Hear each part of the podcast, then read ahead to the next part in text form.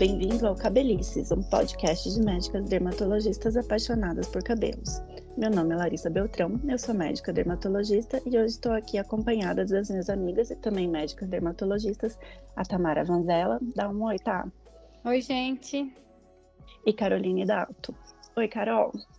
Olá, gente, tudo bem com vocês? E hoje a gente vai falar sobre envelhecimento dos cabelos. A gente já fala há muito tempo, né, de envelhecimento da nossa pele, todo mundo já presta mais atenção sobre isso há mais tempo, mas o envelhecimento do cabelo só mais recentemente vem ganhando mais destaque a aparência do cabelo, ela tem um papel muito importante na nossa aparência física geral, né? E na autopercepção das pessoas, porque é alguma coisa muito visível. E com o aumento da expectativa de vida, as pessoas estão ficando mais velhas e com mais qualidade de vida, vem também aumentando o desejo por um cabelo mais bonito e com uma aparência mais jovem e com uma aparência também mais saudável. E é isso mesmo, nosso cabelo também envelhece. E para a gente entender esse envelhecimento dos cabelos, vamos entender como o nosso cabelo muda ao longo da vida. Carol, conta pra gente como que o nosso cabelo vai mudando durante as fases da nossa vida. Vamos lá, vou tentar ser um pouco sucinta nesse assunto. Então, no intraútero, né, quando o bebê está é, tá dentro da barriga da mãe, logo após o parto, esses folículos, né, que é o, o, pelo, eles se expressam de uma forma que a gente chama lanugo, que é um fio bem fino e que não tem pigmentação. Logo no primeiro ano, esse fio vai sendo substituído pelos fios velos, que são aqueles fios bem curtos, né? Eles têm, eles são menores que um centímetro, são finos e também são não pigmentados. E eventualmente esse fio velos vai dar um lugar a um fio terminal que a gente fala, que é esse fio que a gente vê como ele é, que é mais longo, mais espesso e tem essa pigmentação, né, mais escura no caso para quem tem cabelo escuro, mais claro para quem tem o cabelo claro. E o nosso cabelo ele está em ciclos contínuos, né? Então ele está crescendo, ele está é, caindo e isso acontece ao longo de vários ciclos na nossa vida. E essa fase de crescimento, que é quando o fio está ganhando comprimento, ela dura anos. E depois é sucedida por fases. Esse fio estaciona no crescimento e depois segue a fase de queda propriamente dito. Quando o fio está caindo, um outro fio já vem vindo por baixo, sendo formado nesse mesmo folículo para dar o reinício nesse ciclo capilar. Então, os estudiosos eles falam que cada folículo piloso, né, que é o lugar de onde sai o fio propriamente dito, ele completa em média de 10 a 30 ciclos ao longo da vida. E com o passar desses ciclos, os fios vão envelhecendo, né? É, como se esses ciclos fossem deixando de acontecer conforme a gente vai envelhecendo, conforme esse folículo vai envelhecendo.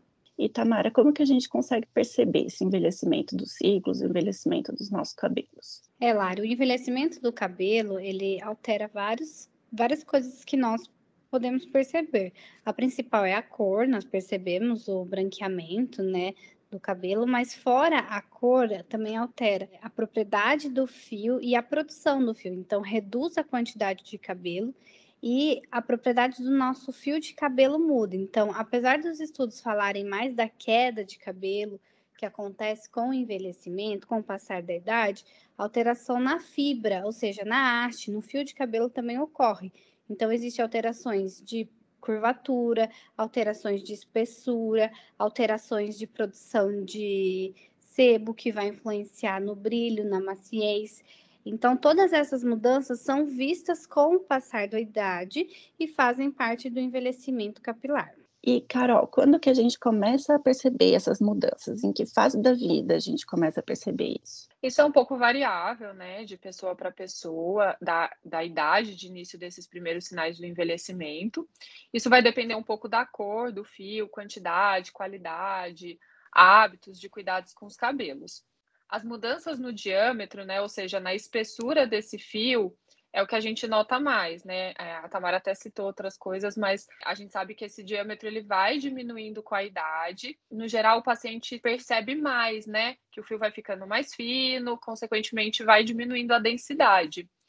Ou seja, a maioria dos estudos eles mostram que o diâmetro do cabelo nas mulheres em si eles até os 40 anos eles se mantêm relativamente estáveis e podem até aumentar progressivamente e depois dessa idade a espessura desse fio começa a diminuir o que coincide até um pouco mais para frente depois com o período da, da menopausa também, né? É, isso é muito interessante, né? E nos homens, isso também acontece? É do mesmo jeito?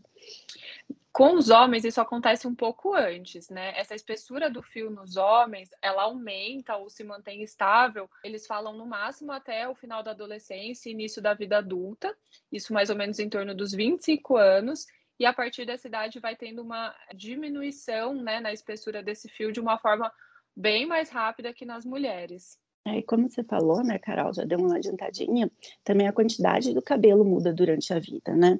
E Tamara, fala um pouquinho para gente, além dessa espessura que a Carol já falou, como que a gente percebe a mudança na quantidade dos cabelos? É, Lara, então, além de afinar, reduz a quantidade de cabelos, mas os estudos mostram que a quantidade de folículos em uma pessoa normal, que não tem alopecia, que não tem problema, ela vai continuar normal ao longo da vida, a mesma quantidade. O que, que é folículo? É uma união de vários fios, né? Porém, o número de fios pode diminuir ao longo da vida, mesmo a pessoa não tendo uma alopecia. Isso faz parte do envelhecimento. E aí a gente vai perceber que vai ter uma redução nessa densidade. Ou seja, eu vou sentir menos cabelo por centímetro quadrado, né? Essa densidade, ou seja, é, quanto cabelo que vai ter, ela é atingida no máximo até os 20 anos. Depois disso, ela já começa a diminuir progressivamente mesmo quem não tem problema. Então, isso já faz parte do envelhecimento do cabelo de qualquer pessoa. É, né? E até tem um estudo muito interessante mesmo que mostra isso, que a maioria das mulheres começa a perceber só depois dos 40 anos que está diminuindo os cabelos, porque até os 40 anos, né, tá aumentando essa espessura, como a Carol falou, apesar de já estar tá diminuindo a quantidade depois dos 20. Só que com os 40 uhum. anos começa a diminuir também é, a espessura. Então é aí que as mulheres começam a perceber mais essa diferença. Já nos homens, né, já depois do início da vida adulta, já começa a perceber assim cabelo mais ralo. E além ainda da gente considerar esse diâmetro, essa densidade, a curvatura e a cor também acaba mudando um pouco essa percepção de cabelo mais ralo, né? Porque quanto mais branco o cabelo, maior a percepção de menor cobertura da pele, né? Menor Isso. cobertura do couro cabeludo. E a gente já tem um episódio já falando só sobre cabelos brancos. Depois que terminar esse aqui, eu sugiro para vocês conferirem, que está muito interessante. Como a Carol participou desse podcast, queria pedir para ela falar um pouquinho só para dar um pouco mais de curiosidade para a gente ouvir depois. Claro, é porque a gente tem a ideia, né, de que só o cabelo branco ele é o único e exclusivo sinal do envelhecimento do cabelo, né? Mas como a gente viu, né, que vocês que estão ouvindo, outras coisas vão acontecendo. Então, esse afinamento no fio, enfim, mudança da, da textura do cabelo e outras, outras questões. Mas acho que é uma unanimidade das pessoas, elas se preocupam só com o fio branco, né?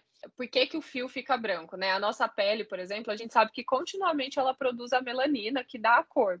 E isso não acontece no cabelo. No cabelo, essa melanina, ela é produzida na fase anágena, né, que é na fase de crescimento do fio, e a partir de determinado momento da vida, ela deixa de ser produzida. Por isso que o nosso cabelo vai ficando branco. E isso acaba sendo variável, enfim, tem questões genéticas envolvidas, mas a gente sabe que depende de raça também, a gente sabe que caucasiano costuma ter fios brancos antes, por exemplo, de, de afrodescendentes. É, eles falam também nesses trabalhos que essa produção de, de cor, ela fica intacta mais ou menos durante os primeiros 10 ciclos daquele folículo, né? Lembrando que a fase de crescimento ela dura anos. Então, é, 10 ciclos representa uma quantidade considerável de anos aí na vida.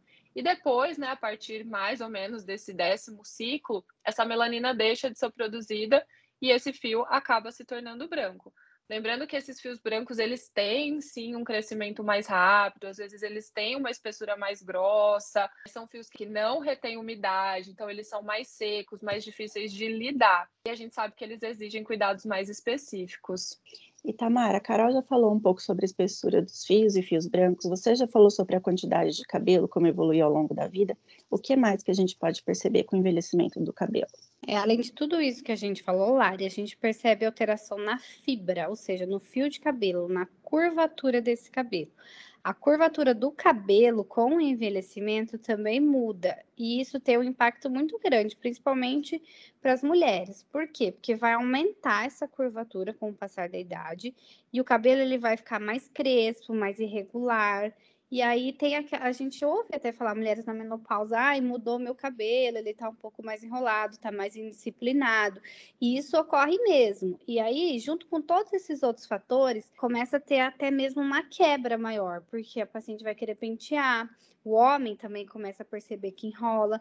Além disso, dessa curvatura, o brilho também diminui. Então, isso também faz parte do envelhecimento, por quê? Porque há uma redução da produção sebácea do nosso couro cabeludo, né? A produção, na verdade, de lipídio do nosso fio.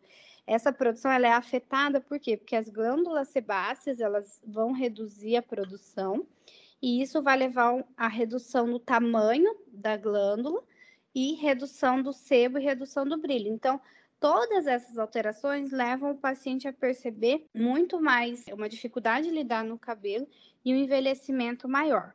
Provavelmente, o padrão hormonal ele é diferente no, no homem e na mulher. Então, alguns estudos mostram que o homem pode perceber isso lá mais para frente, com 80 anos, e a mulher com 40, 50, que é a idade da menopausa, já percebe essa alteração do brilho. É, e todas essas mudanças que a gente já conversou são próprias da nossa pele do nosso cabelo. Uma tendência que é pessoal, que é individual, mas também será que existem outros fatores que podem contribuir para esse envelhecimento capilar? Além desse envelhecimento natural ou intrínseco do nosso cabelo, tem fatores externos que podem contribuir para isso, Carol? Tem sim, gente. Existem vários fatores externos e a gente chama isso de intemperismo. E ele vai afetar principalmente a haste do nosso fio, né? Então é o, o cabelo que a gente vê, o fio de cabelo propriamente dito. E uma vez, né, que essa haste saiu lá do couro cabeludo, ela tá aí sofrendo os danos, tanto ambientais quanto de cosméticos. Então, a cutícula, né, que é a parte mais externa do fio de cabelo, que é o que eu chamo do, do telhadinho do fio de cabelo, que faz essa proteção externa da fibra, ela está suscetível a danos por fricção. Então, por exemplo, uma toalha que a gente fica friccionando, por o ato de pentear, escovação em excesso, principalmente quando o cabelo está mais molhado. O cabelo grisalho, como eu comentei em cima, que ele é um cabelo mais sensível, ele é mais sensível a essas alterações, esses, essas coisas ambientais e cosméticas. E ele tem um aumento também de uma. É como se ele fosse mais reativo aos radicais livres de maneira geral. Então a gente sabe que essa cutícula que faz a proteção da haste, que sofre todo esse dano com calor, com escovação, com enfim, radiação, quando a gente vai envelhecendo, ela também vai ficando mais fina e menos resistente. Então, é como se a gente diminuísse essa proteção aí do nosso cabelo. Tamara, a gente sabe que na nossa pele a gente vê que a exposição ao sol pode acelerar o envelhecimento, né? É verdade que isso também acontece com os nossos fios de cabelo? A exposição excessiva ao sol também pode gerar envelhecimento precoce? Sim, nós sabemos que a radiação ultravioleta ela faz quebra de proteínas, e a nossa fibra capilar é basicamente proteína. Então, é, com certeza, uma pessoa que toma mais sol, ela vai ter o seu cabelo envelhecido mais rapidamente. É, já que o, a radiação ultravioleta ela quebra essa proteína do cabelo e a radiação ultravioleta B ela quebra e a ultravioleta A ela altera a cor. Então, o sol não envelhece só a pele, envelhece o cabelo também. E aí, nas pessoas que têm um cabelo grisalho, isso é muito pior, porque a melanina, que é o que dá cor ao nosso fio também, ao fio e à pele, ela protege da radiação ultravioleta, então impede com que haja essa quebra de proteínas.